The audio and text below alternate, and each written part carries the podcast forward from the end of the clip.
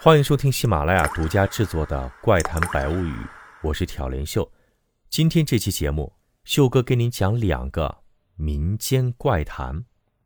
第一个故事，棺材。某地有一位已经去世的老者，当年是远近闻名的木匠，特别是他做的寿材，也都是棺材，更是名动一时。附近十里八乡，但凡有人去世，都要请他去做寿材。如果没有请到，简直是一种耻辱。老者做寿材的时候呢，一般都会带上徒弟，基础的木工操作都由徒弟们负责，只有在最后放线的时候，才由老者亲自出手。放线这个词呢，在木工中有特殊的含义，它指的是按照设计图纸，把所有已经成型的材料组合在一起。所以放线的关键呢，在于操作的准确性。和精确性，这就要求木工拥有丰富的经验。有一年，老者的父亲去世，他带着徒弟们做寿材。当徒弟们把寿材基本做成型的时候，老者开始放线了。但是，当老者放完线，却沉默了。徒弟们见状，都停下手里的活等着师傅开口。老者阴沉着脸，默默抽了两袋烟，告诉徒弟们。此关不用重新下料。徒弟们纳闷了，问老者：“这是什么原因？”老者说：“此关是女官，男性不能享用。”听了这话，徒弟们自然是半信半疑。这棺材也有男女之分吗？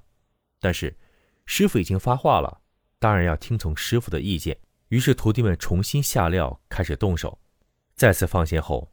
老者对这口新寿材很满意，而之前没用的那口呢？老者说了，廉价卖于他人做寿材，但是有一个条件，那就是逝者必须是女性。过了不久，附近某个村子有一对老两口，老太太已经得了很重的病，眼看就要不行了。儿子听说此事，一图便宜，二来又是现成的，于是赶紧买了回去，准备。给母亲做寿材，可没过几天，这家的老头子却因和别人斗嘴怄气，一时想不开，当天晚上居然一条麻绳上吊死了。儿子没办法，便准备用那口寿材安葬自己的父亲。父亲的遗体在家停灵七天后要下葬了，当尸体放入棺材，盖上棺盖后，众人居然清晰的听到棺材里面传来一阵咳嗽声。全家人和乡邻都被吓傻了。这时候，有几个胆大的人合伙上前将棺盖移开。他们惊奇地发现，棺材中的老者居然活了过来。老人醒来后说：“啊，他好像睡着了，走着走着，忽然看见一座漂亮的大房子，便走了进去。进去一看，里面全是女人，吵吵闹闹的。一见他走进来，对他是又撕又吵，推推搡搡的。”把他赶了出来，老头没办法，转身往外跑，结果摔了一跤，一睁眼就看到眼前的众人。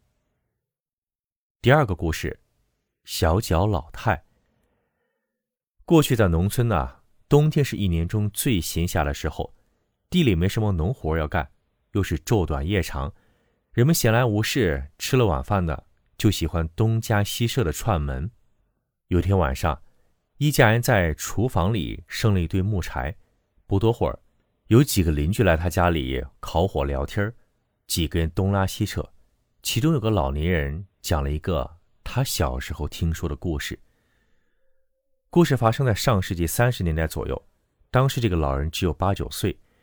那年冬天特别的冷，大雪下了整整三天三夜，到处一片白茫茫的。一天晚上，他的母亲做饭时发现。家里没盐了，便给了他一个小碗，让他去奶奶家要些盐来。奶奶家住在村子南面，离他家也就最多两百米的距离。出门要横穿一条东西路，然后穿过一条巷子，再上一个小土坡，就到奶奶家了。他拿着小碗出门了。当时外面的雪已经停了，月光照在雪地上，格外明亮。他踩着厚厚的积雪，脚下发出。咯吱咯吱的声音。过了东西路，进了小巷子，巷子两边是东西两户人家的墙头，而巷子中间有一棵老槐树。他顺着巷子走过老槐树，出了巷口，爬上小土坡，就到了奶奶家的门前。奶奶家里还亮着煤油灯，他敲开门，告诉奶奶家里没盐了，娘让他来要点盐。